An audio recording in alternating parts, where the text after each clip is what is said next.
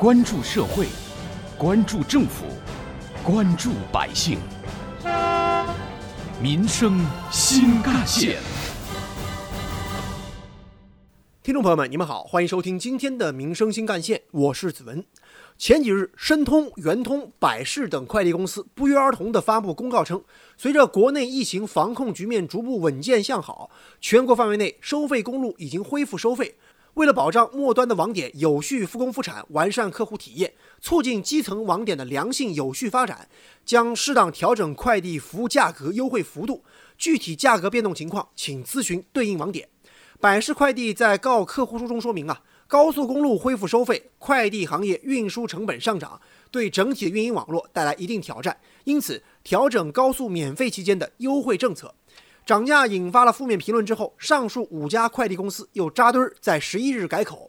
申通、百世、韵达快递的官网已经看不到相关公告，而圆通、中通的更新公告中也找不到高速公路恢复收费的相关表述。杭州市西湖区小河山公司的圆通快递员告诉记者。目前自己这里没有涨价，就在手机上看过，但是这个具体通知没通知过。以前什么价格还是什么价格，没有涨价。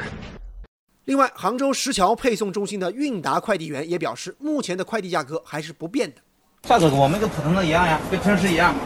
另外一位杭州的百世快递小哥表示，五月一号以来，公司的确提升了运费，比如说十公斤的衣服从上海寄到安徽的话，价格从二十多块钱涨到了三十多块。业内人士告诉记者，具体的调价方案一般企业的分公司来制定，情况并不完全统一。挖掘新闻真相，探究新闻本质，民生新干线。继续回来，物流企业在疫情期间输送物资、保障民生当中发挥了非常重要的作用。此前，国家多部门就曾经出台帮扶举措。包括对货车在内的车辆免收高速通行费、降低货运成本等等。上周召开的国务院常务会议指出，疫情发生以来，免收收费公路通行费一千四百多亿元，复工复产逐步达到正常水平，企业困难得到一定缓解，经济社会运行趋于正常。每逢双十一、春节假期，为了应对成本的变化，快递行业往往会进行相关的价格调整，来保持正常的运营和网络稳定。据了解。疫情期间，运输成本的下降曾令快递企业推出相应的优惠政策，来刺激行业复苏。记者梳理各企业月度经营数据，注意到，今年一季度，申通、韵达、圆通由于部分网点的放假停业，一到二月份的业务量基本都出现了两位数的下降幅度，其中二月降幅最高可达百分之十到百分之四十之间。同期的快递产品单票收入降幅也超过了百分之十，价格战趋势依旧。而对于快递公司的涨价理由，部分消费者却表示自己并不买账，也不愿意为此买单。要说因高速路恢复收费要涨价，我看说不过去吧。现在的定价已经考虑了高速公路费用了，高速公路暂停收费期间，你也没少收费用啊。这个以前高速收费的时候，快递费也正常啊。现在嘛，高速不免费了，快递费的话，最多也回到从前就可以了。还要涨价的话，我觉得就有点不太合理了。国家邮政局五月八号发布的《中国快递发展指数》提到，四月份快递行业的发展指数规模、服务质量指数、发展能力指数和发展趋势指数同比均提高百分之二十，表明我国快递业已经逐步消除了疫情的不利影响，全面重启了上升通道。经过三个月的下行调整，快递行业四月份的业务量、收增速均在百分之二十以上，进一步巩固了行业的发展底盘。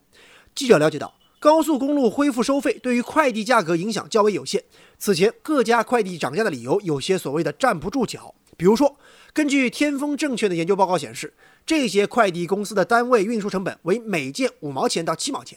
高速公路通行费占到快递运输业成本的百分之十五到二十。也就是说，高速公路通行费对于单票快递的费用影响其实并不大。挖掘新闻真相。探究新闻本质，民生新干线。中国法学会消费者权益保护法研究会副秘书长陈英江认为，快递企业确实可以根据经营成本和供求关系调整价格，但是前提是应当遵循公平、合法和诚实信用原则。如果正如部分快递企业之前公告所说，只是调整高速免费期间的优惠政策尚可以理解，但是如果调整之后的价格超出了疫情之前的定价，则有违公平和诚实的信用原则。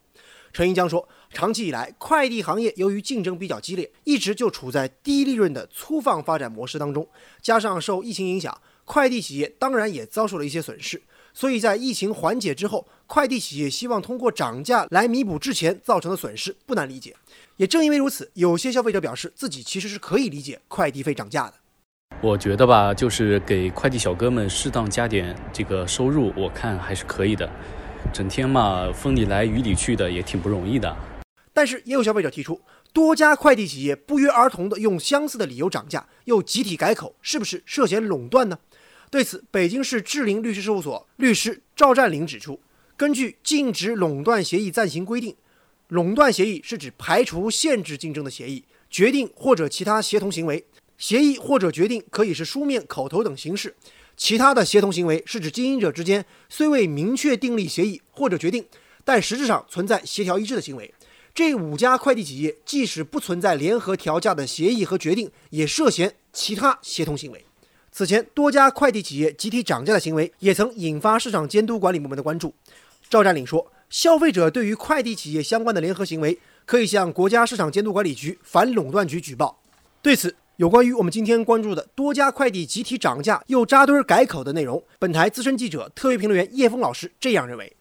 有网友建议要对这些企业进行反垄断的调查。我认为，当群众有这样的呼声的时候，监管部门。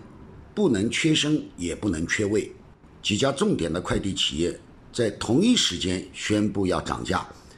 这样的一个时间节点和协调的步骤，不能不让人对他们的这种行为是不是合法，有没有触及到垄断法的相关规定，是会让公众产生天然的怀疑的。到目前为止，我们还没有看到国家相关的监管部门。对这个问题做出明确的表态，这样的态度恐怕是不能让人民群众满意的。如果这些企业的涨价是合理合规的，那就还他一个清白；如果确实有问题，那也应该祭出监管的重拳，以切实维护消费者的合法权益，也切实的遏制一些行业巨头操纵市场的违法行为。在同一天宣布采取同一措施，这种重合很容易给人造成有约在先的印象，尤其是快递行业情况就更加特殊了。市场已经集到了几个巨头手里，外界多一分价格联盟的担忧，当然也是可以理解的。垄断行为，特别是价格垄断，是严重侵害消费者利益的违法行为。在一个充分竞争的市场里，市场那只无形的手会调整价格，达到平衡，而人为的垄断价格，则会阻碍市场经济，扭曲市场定价，造成市场机制失灵。这也正是消费者们对于不约而同调价保持警惕的原因。在疫情的情况下，各行各业当然都面临着经济下行的压力，复工复产之后都需要进行适当的调整，这也可以理解。但是消费者们希望过程尽可能透明，我们也理解，只要理由合理充分，过程透明，自然就会获得大家的认同。而操作模糊，本来却是竞争对手，如今却走出一致的步伐，难免引来公众质疑。快递公司当然也有必要对于消费者的疑问做出回答，对可能存在的问题做出回应。好，感谢您收听今天的民生新干线，我是子文，下期节目我们再见。